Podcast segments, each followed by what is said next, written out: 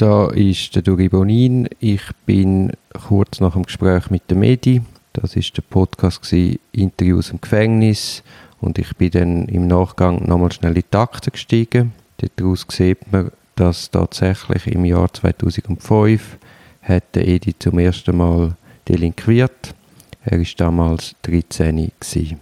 Auch ich mag mich gut an unser erstes Treffen erinnern. Das war in einer kleinen Zelle. Gewesen. Er hat sehr verletzlich gewirkt und, und schüch. Andererseits ist er aber, wie die Akten gezeigt haben, von fast zu bändigen gewesen, ist dort immer wieder daheim ausgerissen, hat man ihn wegen Monaten nicht mehr auffinden Also am meisten habe ich ihn, können, habe ich ihn können vergleichen mit einer geschlagenen Katze. Auf diesen Kurvengängen, wie man das nennt, ist dann immer wieder zu Delikt gekommen, was ja natürlich auch bei einem kleinen ein Stück weit natürlich ist, weil von irgendetwas hätte er ja müssen leben Am Anfang sind das kleinere Vermögensdelikte und Cannabiskonsum, wobei er eigentlich nie ein grosser Kiffer war. Und die Delinquenz hat sich dann gesteigert. Das Ziel der Jugendanwaltschaft hat dann müssen sein, ihn stabilisieren, dass er mal hat an einem Ort bleiben, die Schule absolvieren, die Lehre vielleicht sogar in Angriff nehmen. Und bis dann so weit war, hat es neun oder zehn Anläufe gebraucht, bis er schließlich als Klassenbeste eine Lehre abgeschlossen hat.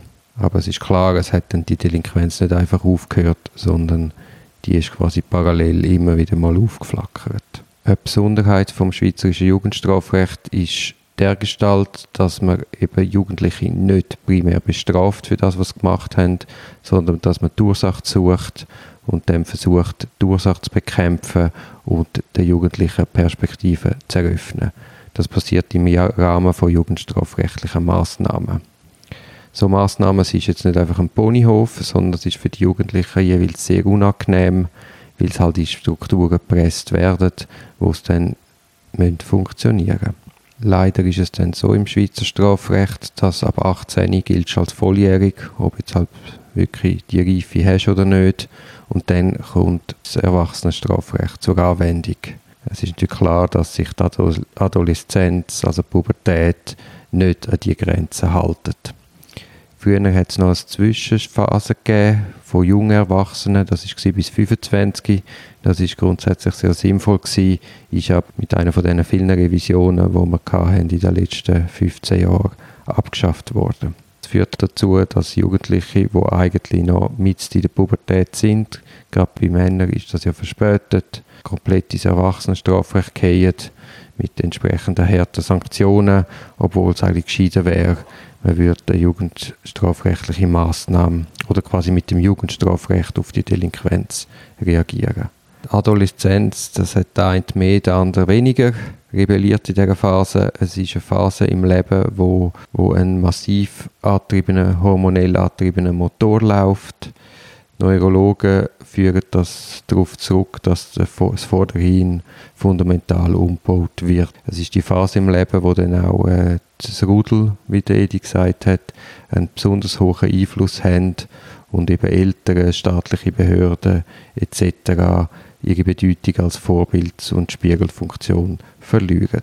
Der bekannte Psychoanalytiker Mario Erdheim hat These dazu. Ich möchte sie schnell vorlesen. Der Adoleszente, dessen Entwicklung nur körperlich abgeschlossen ist, wiederholt in einem anderen Milieu, was vorher schiefgegangen ist.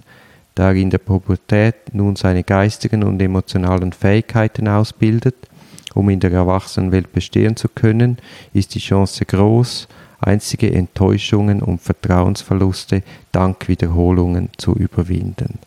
Das habe ich aus einem Interview von Mario Erdheim in der NZZ vom 6.6.2012. Also der Jugendliche versucht, Defizit aus seinem früheren Leben wieder gut zu machen, und zwar durch Wiederholungen. Beim Edi ist, ist jetzt in der ersten, in seiner frühen Lebensphase sehr viel schief gelaufen. Er ist in Kosovo-Konflikt geboren worden. Wenn wir uns kurz zurückerinnern, Serbien hat unter dem Slobodan Milosevic so eine aggressive Politik betrieben, ist dann mit dem Krieg gegen Kroatien und Slowenien gescheitert Und dann ist eine Verschärfung von der Lage in, im Kosovo eine von der Überlebensstrategien von Slobodan Milosevic. Er hat sich so wieder oder weiterhin als Führer von der serbischen Interessen können profilieren. Am 17. Juli 1998 sind 80 bis 100 Panzer von der serbischen Einheit in gewissen Ortschaften einmarschiert und haben das Massaker angerichtet. Die Familie von Medi hat dann gedacht, dass sich die Verfolgung der Serben vor allem gegen die Männer richtet und darum ist der Vater geflüchtet und hat die Frau und seine Kinder durch ihn zurückgelassen. Die Frau ist dann vor den Augen von meinem Mandant vergewaltigt und stranguliert worden. Aber über abenteuerliche Weg ist dann mein Klient und seine zwei Geschwister in die Schweiz geflüchtet. Der Vater ist damals schon in der Schweiz. Gewesen.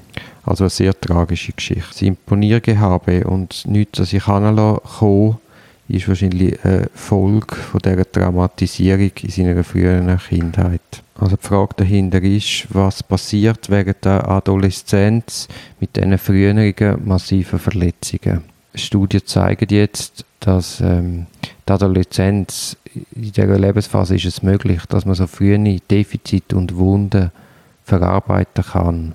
Die Verarbeitung erfolgt dadurch, dass man alte Verletzungen reinszeniert, was ermöglichen soll, über diese Verletzungen hinwegzukommen. Wenn natürlich Verletzungen derart stark sind, wäre es sehr hilfreich, wenn eben Therapie so einen Strukturwandel begleitet und unterstützt. Mein Klient hat sich aufgrund von seinem Panzer sehr lange gegen eine Therapie gewehrt. Vor dem Hintergrund, was er aber in seiner früheren Lebensphase erlebt hat, erstaunt es ja nicht wirklich, dass entsprechend auch die Reinszenierung, wie ich es mal nennen will, halt massiv ausgefallen sind. Man hat das lange nicht verstanden, weil er nicht darüber geredet hat und erst in Zusammenarbeit mit den Eltern, also mit dem Vater in dem Fall, hat man angefangen zu verstehen, was, was in diesem Bub abgeht und wo man muss ansetzen muss, um ihm zu helfen. Und glücklicherweise zeigt sich jetzt, auch wenn es eine unschöne und wilde Zeit ist, dass das gelungen ist und er auf einem guten Weg ist.